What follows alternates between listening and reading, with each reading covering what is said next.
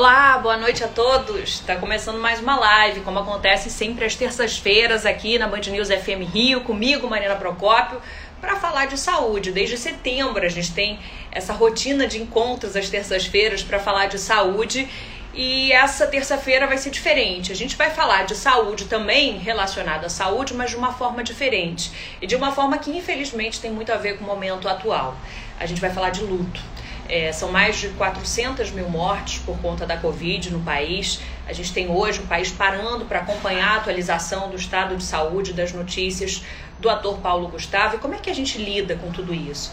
A gente vai saber é, um depoimento com a experiência de quem atua nessa linha de frente. Eu vou colocar e vou chamar para participar com a gente a Márcia Torres, que é assistente social do Hospital Badim e tem uma experiência aí de mais de 10 anos é, com luto, é, especializada no luto e agora, infelizmente, trabalhando e trabalhando muito. Vamos saber é, dela como é que ela está lidando desde o início da pandemia com tudo isso que está acontecendo, é, com essa carga emocional, como é que ela, ela faz essa relação com os parentes, com os próprios pacientes. Eu já fiz uma pré-entrevista tem muita história para contar, experiência para dividir conosco, para ensinar também. Então, vou chamar logo na linha, gente, Márcia Torres, assistente social, que já está aqui conosco. Chegando, é a primeira vez, eu acho que ali em quase 20 anos de jornalismo que eu vou entrevistar alguém que lida, é, que tem o trabalho que ela tem e que é ainda mais importante esse trabalho nesse momento. Márcia, boa noite, seja bem-vinda. Oi, boa noite. Obrigada, Mariana. Obrigada, obrigada a todos que estão aqui participando, que eu já estou vendo que tem bastante gente. Obrigada, diretoria. Espero poder ajudar a esclarecer aí no que você me perguntar. Márcia, queria que você começasse falando um pouquinho do seu trabalho e, enfim, do seu trabalho nesse momento de pandemia. Uhum. É para muita gente está chegando agora, eu vou repetir mais uma vez para apresentar. Márcia Torres, assistente social do Hospital Badim, mas há mais de 10 anos ela trabalha com luto. Eu posso falar isso, Márcia? É trabalhar com luto, é isso? É, com pessoas enlutadas, né? E como pessoas é que, que perdem? Como é que acontece o seu trabalho hoje na pandemia? A gente, é, o que, que a pandemia mudou o seu trabalho? Conta um pouco para a gente desse, desse dia a dia. Então, vou logo começando a falar de uma coisa que as pessoas têm falado muito, luto coletivo, né? Nós estamos vivendo um luto coletivo. Não só por perdas, mas esse é o pior, né? Mas pela nossa rotina, pela falta de, né? Da nossa rotina, da nossa vida é, de sair, passear, do lazer é, falta de emprego, né? Então, é, essa questão do luto coletivo é importante. Tem, tem se mostrado, assim, muito em voga esse, esse assunto. As pessoas estão me procurando muito. É, as famílias precisam desse apoio, desse acolhimento, né? dessa escuta. O, o trabalho com luto é, é escuta, né? apoio, é esclarecer as pessoas é, sobre o que elas têm dúvida. Elas não sabem é, se tem início, meio e fim, elas perguntam se é uma doença, né? Então, é isso, a gente faz isso, a gente dá esses esclarecimentos todos no, no grupo. Tem sido um luto bem diferente, né? Assim, arrastado, porque as pessoas às vezes têm um misto de revolta, né? Com a situação, com outras pessoas que não, não, não têm o cuidado, né? Que andam pela rua sem máscara. Então, essas pessoas têm um luto, um processo mais longo é, até mesmo porque não está tendo cerimonial, né? Um velório, está muito diferente.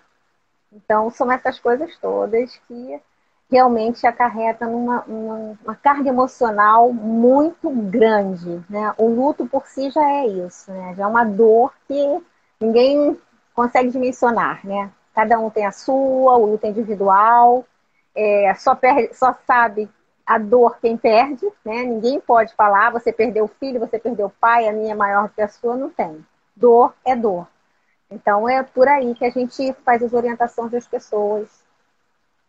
Nossa, imagina o desafio, né? Você, você dá notícia, você transmitir uma notícia que ninguém quer dar. Agora, Márcia, a, a, com o Covid veio também a suspensão das visitas, né? Você falou desse processo do luto ser um processo mais, é, mais difícil de ser assimilado. Uhum. É, por causa disso também, como é que como é que essa suspensão das visitas por conta da pandemia, quem está internado com Covid, para quem não sabe, a gente não pode receber visita, mesmo dos parentes mais próximos, né? Como é que isso impactou no trabalho de vocês? Vocês ligam? Como é que é isso?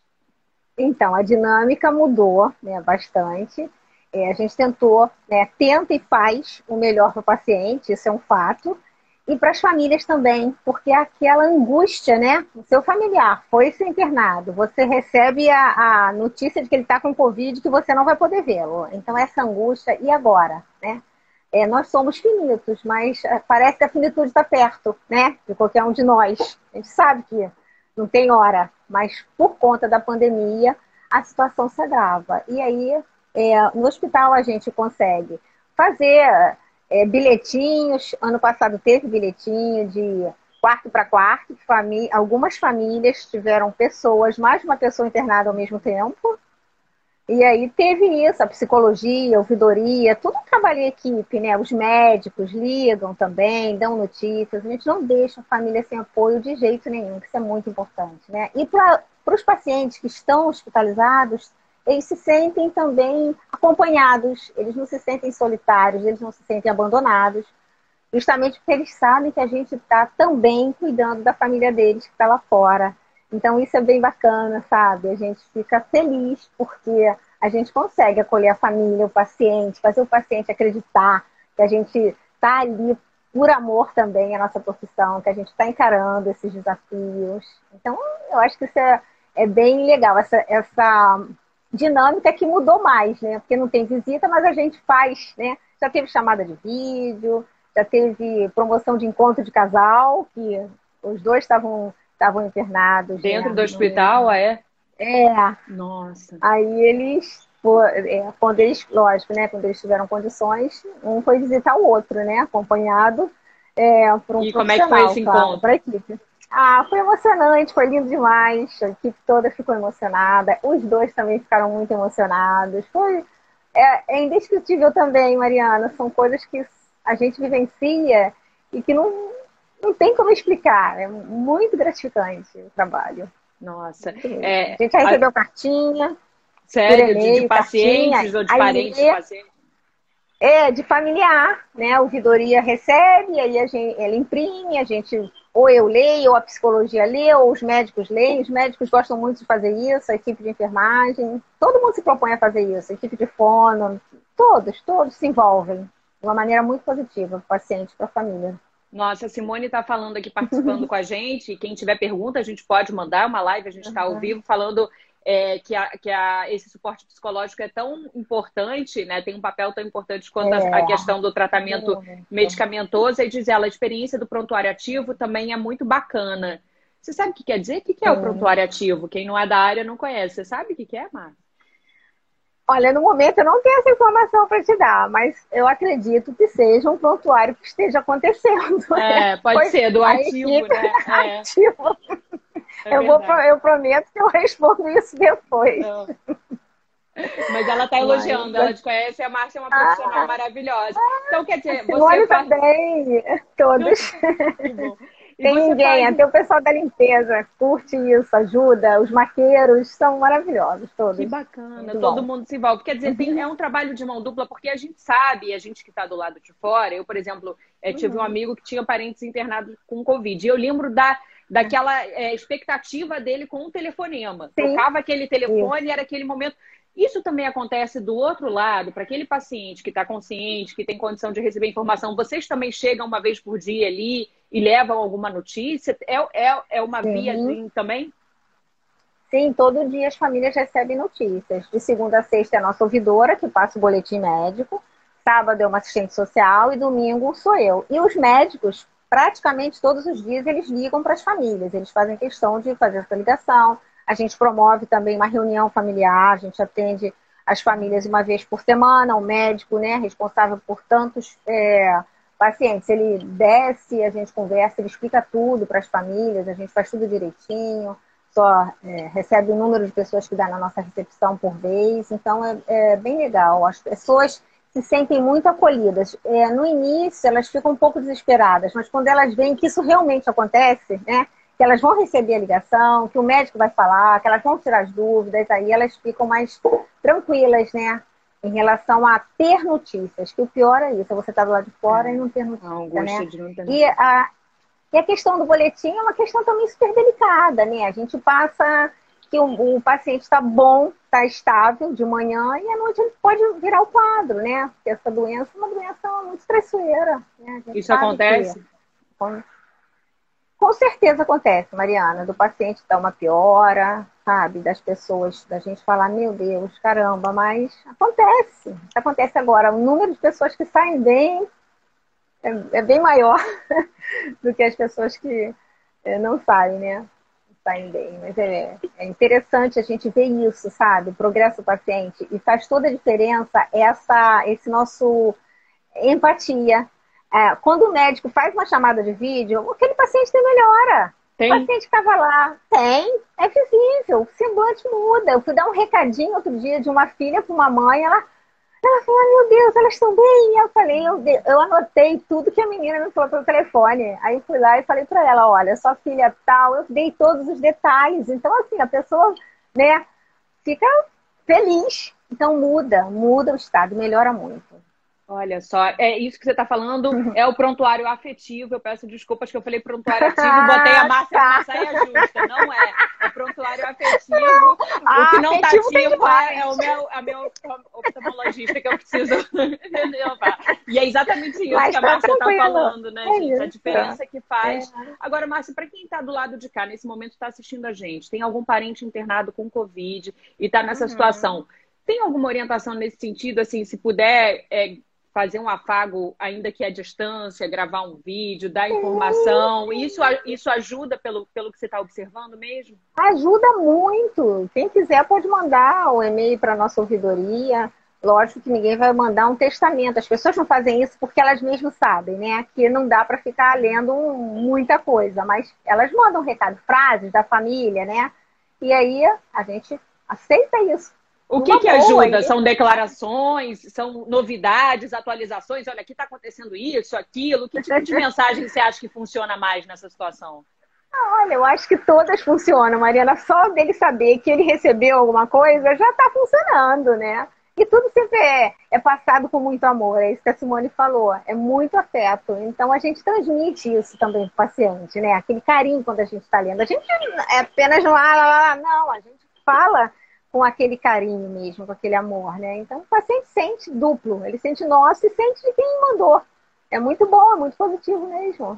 Que bacana. A Gabriela está perguntando aqui, vozes, quer dizer, mensagem de voz, você falou, às vezes, às vezes a gente transmite e ele vê como se fosse a do, do parente dele, mas algo ligado Sim. assim, mais é, quando ele vê ou uma imagem ou uma voz, isso faz diferença ou não? Ou... Sempre faz diferença, emociona mais, né? A ver assim, né?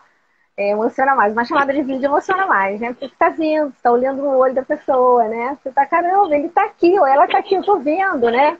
Então isso é mais emocionante, né? É mais impactante até.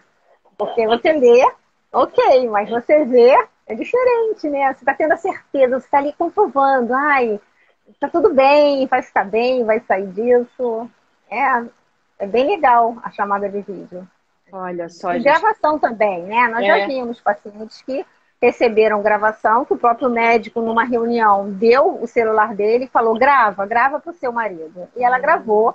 E olha, Mariana, eu tinha nesse dia ido ver esse paciente, ele estava parado, totalmente sonado. E quando ele ouviu, várias vezes, que o médico também colocou, que eles colocam mesmo para estimular. No dia seguinte ele estava ótimo, ótimo dentro do quadro dele, né?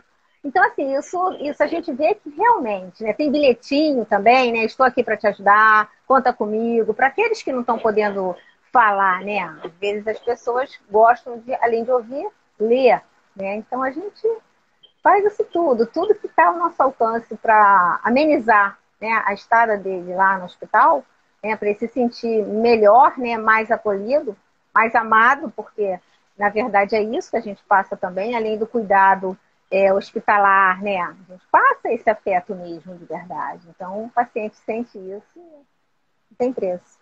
Nossa, é incrível, gente. Vocês estão vendo o depoimento, a gente está conversando com a Márcia, Márcia Torres, a Márcia é assistente social, é, especializada em luto. Ela está ali na linha de frente, atuando numa função que é difícil, que é um desafio é. enorme.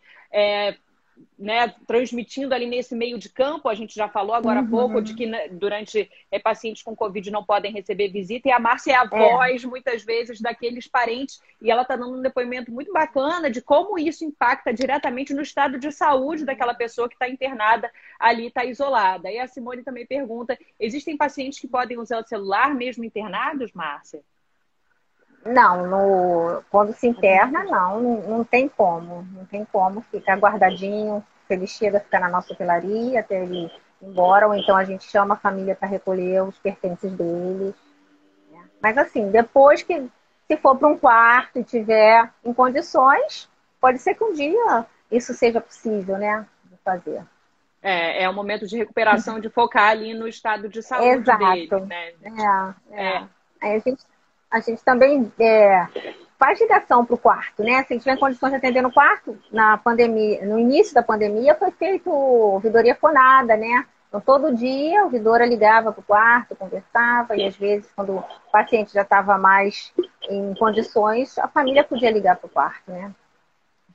É, a gente está conversando com a Márcia num dia que está todo mundo voltado para atualização, para o estado de saúde do Paulo Gustavo, que é muito grave. Alguém escreveu aqui perguntando o estado de saúde. Esse não é o tema da nossa live, mas coincidiu que a gente está falando do luto no momento que tem uhum. né, uma pessoa que é muito popular, simbólica, que está muito, muito mal, gente. Então, eu queria falar um pouquinho, não, Márcia, especificamente desse caso, mas de como lidar com o luto que eu acho que é o que está todo mundo um pouco se perguntando, enfim, é todo mundo se sente é, um pouco próximo. Que eu faço? Né? É, como, como, qual base na sua experiência, você que trabalha tanto tempo com isso, como é que é?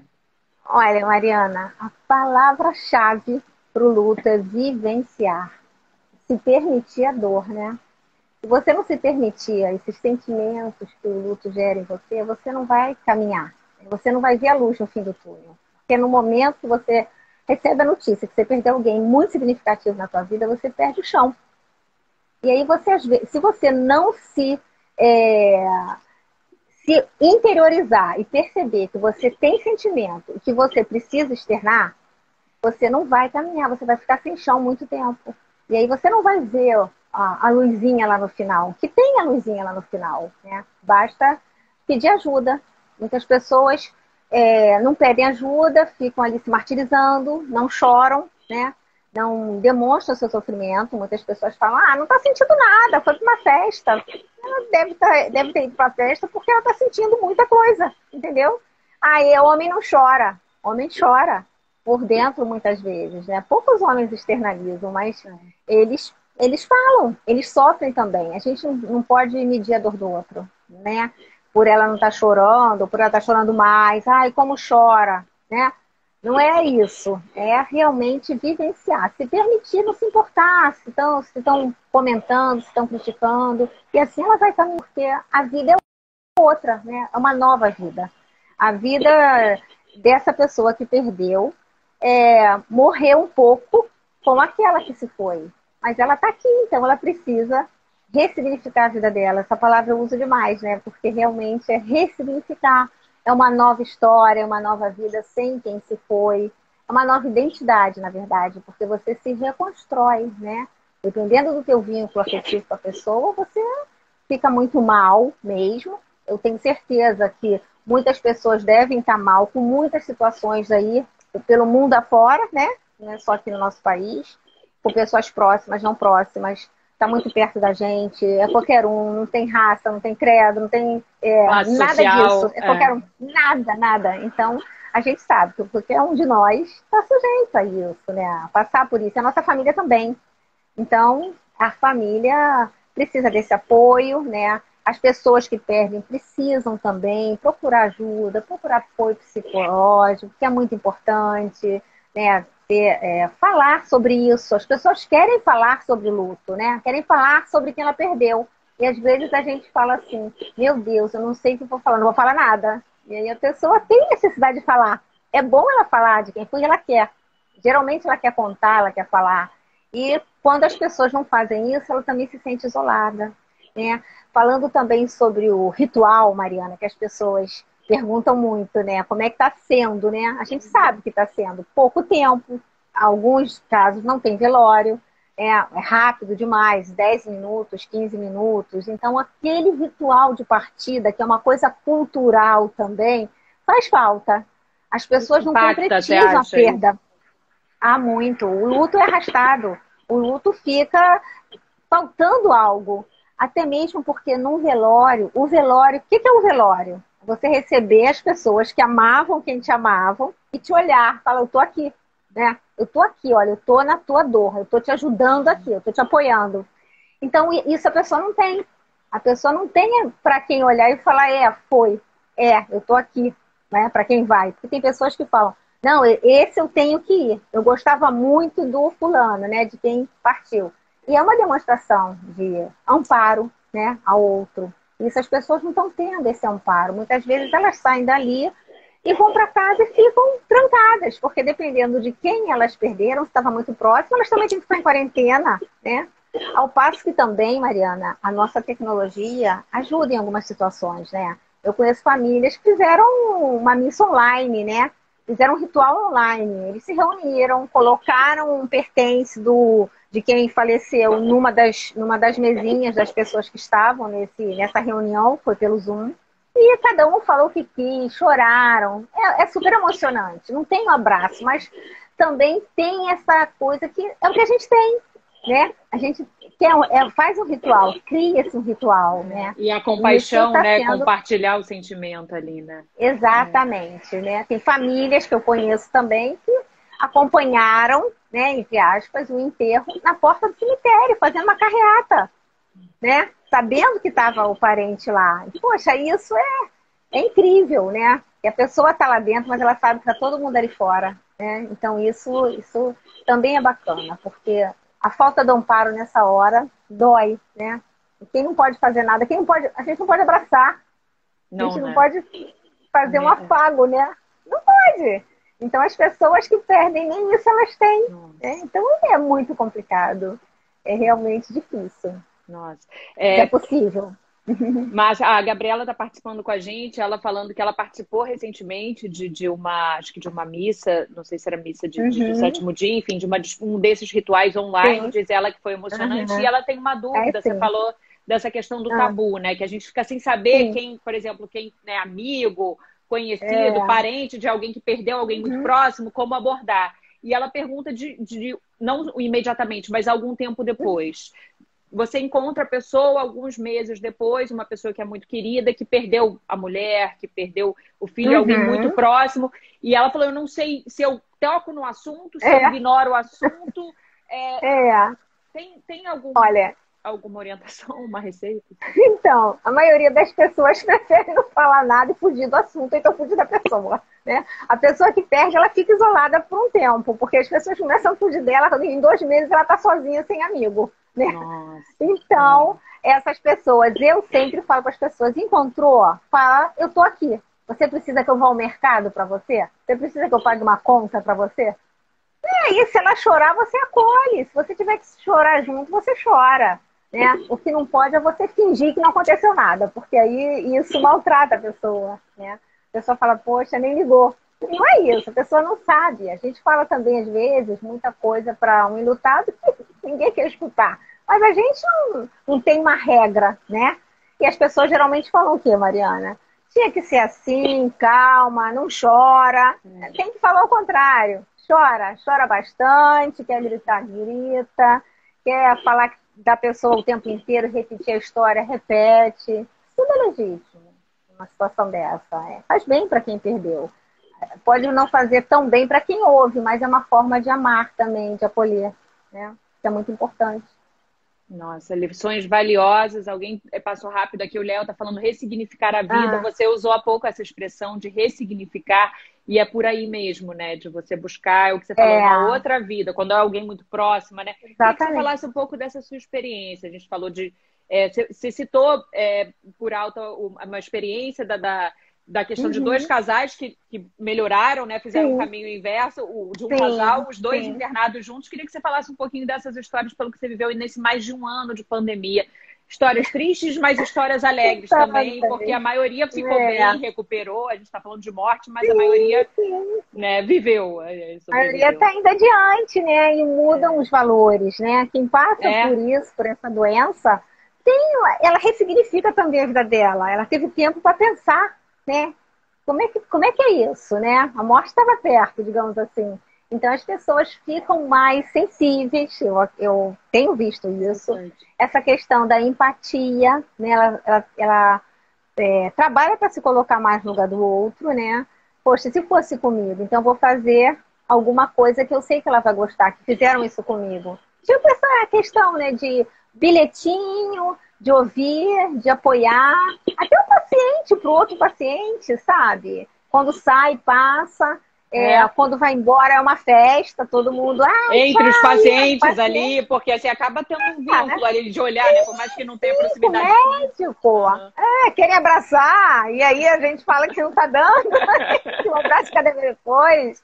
Mas é sempre experiência boa, claro. Tem experiências que são dolorosas também pra gente. A gente, a gente é ser humano, né? E ser humano é complexo, é complicado. E a gente também tem sentimento.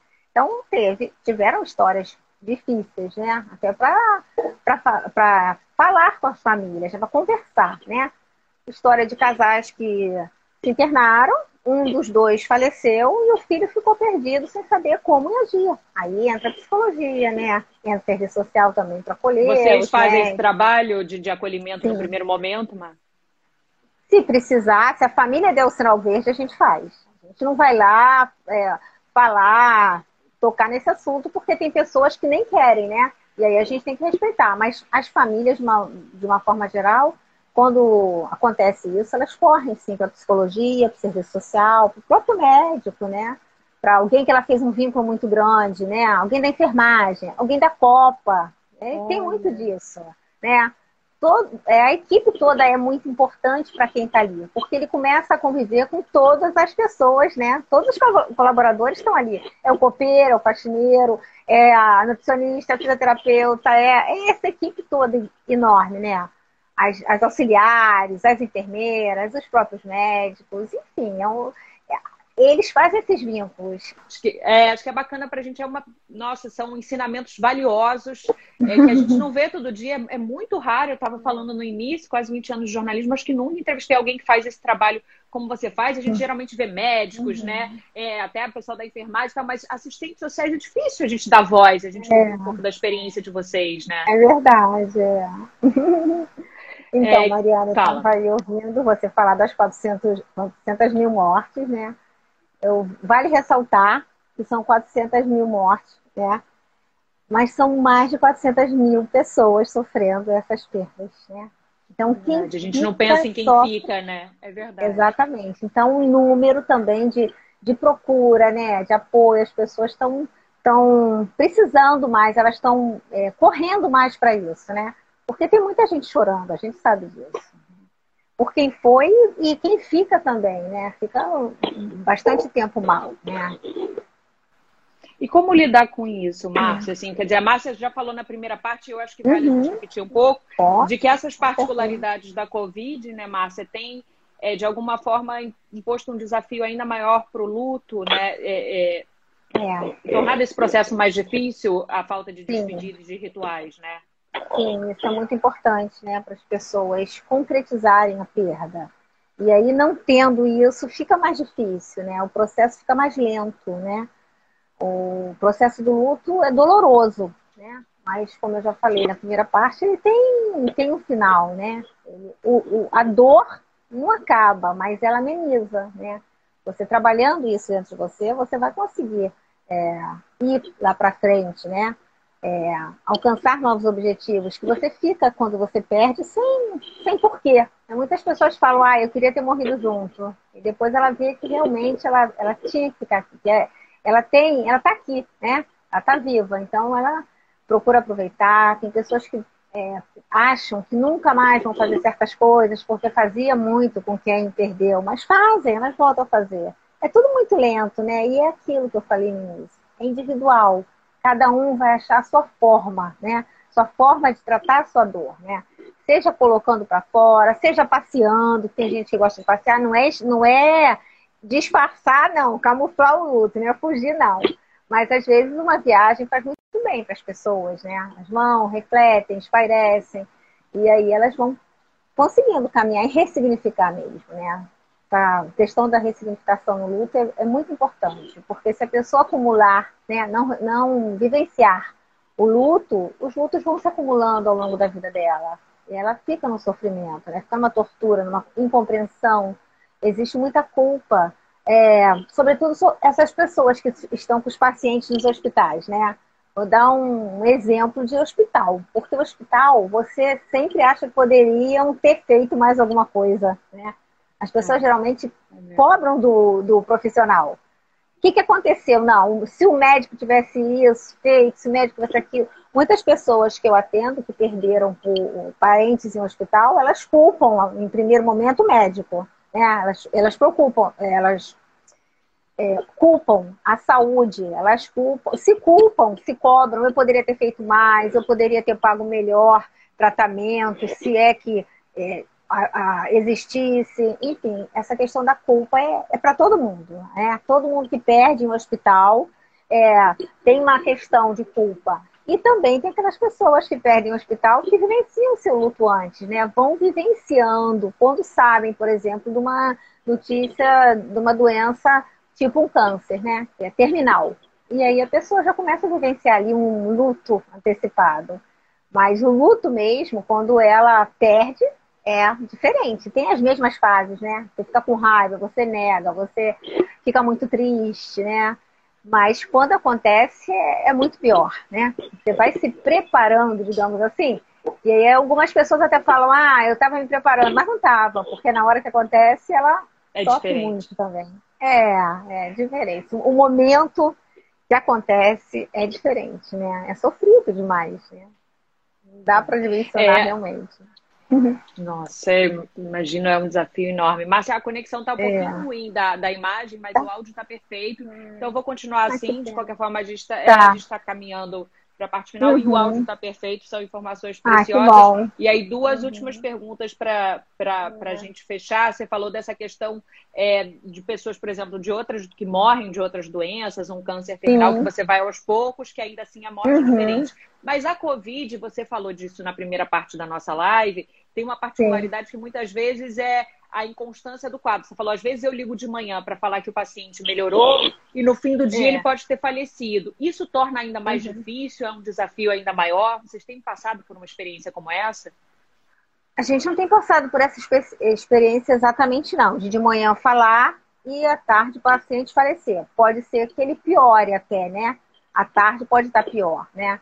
Mas não, isso é, é difícil, né, para a gente passar a notícia, mas a gente tem que passar o que está ali, né?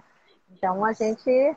É, isso é, isso é complicado, mas é, a gente tem que fazer isso né, da melhor forma possível, né? Da melhor maneira com que, que quem está do outro lado compreenda, né? Que essa doença, em especial, é uma doença traiçoeira, né? Eu já falei, ela, ela, você está melhorando e daqui a pouco você está decaindo, né? É, é, é, claro que é feito tudo que é possível, né? Sempre é, mas as pessoas não, elas não querem isso, né? elas querem sempre ouvir que está tudo bem, está melhorando, está melhorando, está melhorando, né? A gente espera isso, com certeza, né? É.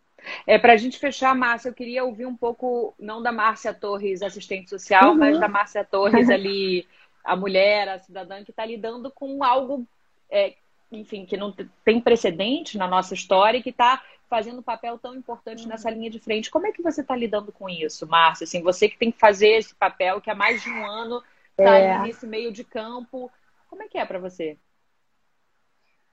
É, não é fácil, é um desafio mesmo, como você falou. Mas eu sempre falo que na nossa vida tudo é teste, desafio e muito aprendizado. Eu tenho aprendido demais com os pacientes, com a equipe do hospital, com os médicos, com todo mundo. Eu tenho aprendido muito com as famílias, entendeu? A, a, essa questão de você dar notícia, isso é, é, é um desafio mesmo, né? É muito desafiador, mas a gente faz. Eu acho que o mais importante, Mariana, é que ninguém faz sem ter amor, né? Esse é o mais importante. Eu acho que isso é que envolve a gente, né, no hospital. tenho um carinho especial pelo Badinho. Então, eu, a equipe, assim, é muito amor envolvido. E a gente sempre faz o melhor da gente. Eu sou essa pessoa que realmente eu me dedico muito aos pacientes, às famílias. Eu amo família, eu amo falar com família, gosto de receber as famílias, de apoiar, de orientar, né? Então eu, eu acertei na minha profissão. eu acertei. Que sorte é a dos pacientes, dos parentes, é. todo mundo que consegue lidar com é. isso. É, pois é. E terapia, né, Mariana? Tem que ser terapia. É, é porque senão a carga é. pesa. Mas, de uma Márcia, forma geral. Parabéns pelo seu trabalho. Ah, obrigada, obrigada pelo convite mais uma vez. Foi um prazer estar aqui falando com você, falando com todo mundo que está aí. Um beijão, que precisar, a gente está lá. Aquele carinho para os nossos pacientes, que devem estar aí alguns, né, antigos vendo. Alguém é do hospital, né? Algum colega, algum companheiro. Sim, já teve gente que falou, se eu não me engano, acho que o Antonino falou já, falou Márcia, ah, é um. Alguém, tá todo mundo acompanhando e agora é. a gente entende por quê. Realmente, a Gabriela falou, tô quase é. chorando aqui a gente é. consegue sentir é, é, é, o amor de que faz de, de um trabalho que, nossa. É verdade. É, ó, Mas é isso, se a gente colocar amor em tudo. a gente põe pondo amor fica fácil, Mariana. É só por amor, né?